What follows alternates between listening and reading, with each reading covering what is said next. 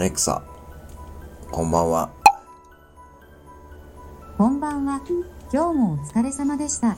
また明日、話しかけてくれるのを待っていますね。はい。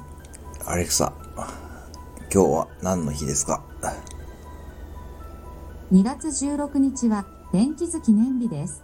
1883年のこの日、日本で初めて天気図が作られたことに由来しています。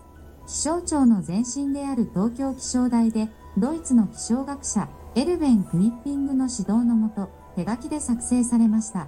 その後3月1日に正式に印刷した天気図が発行されるようになりました。アレクサ、何か面白いこと言って。そう言われると思って日頃からネタ帳を用意しているんです。プログラミング言語のメモなのでアルファベットで読み上げますね。はい EREAK 面白すぎてもう笑ってしまいそうです。あはは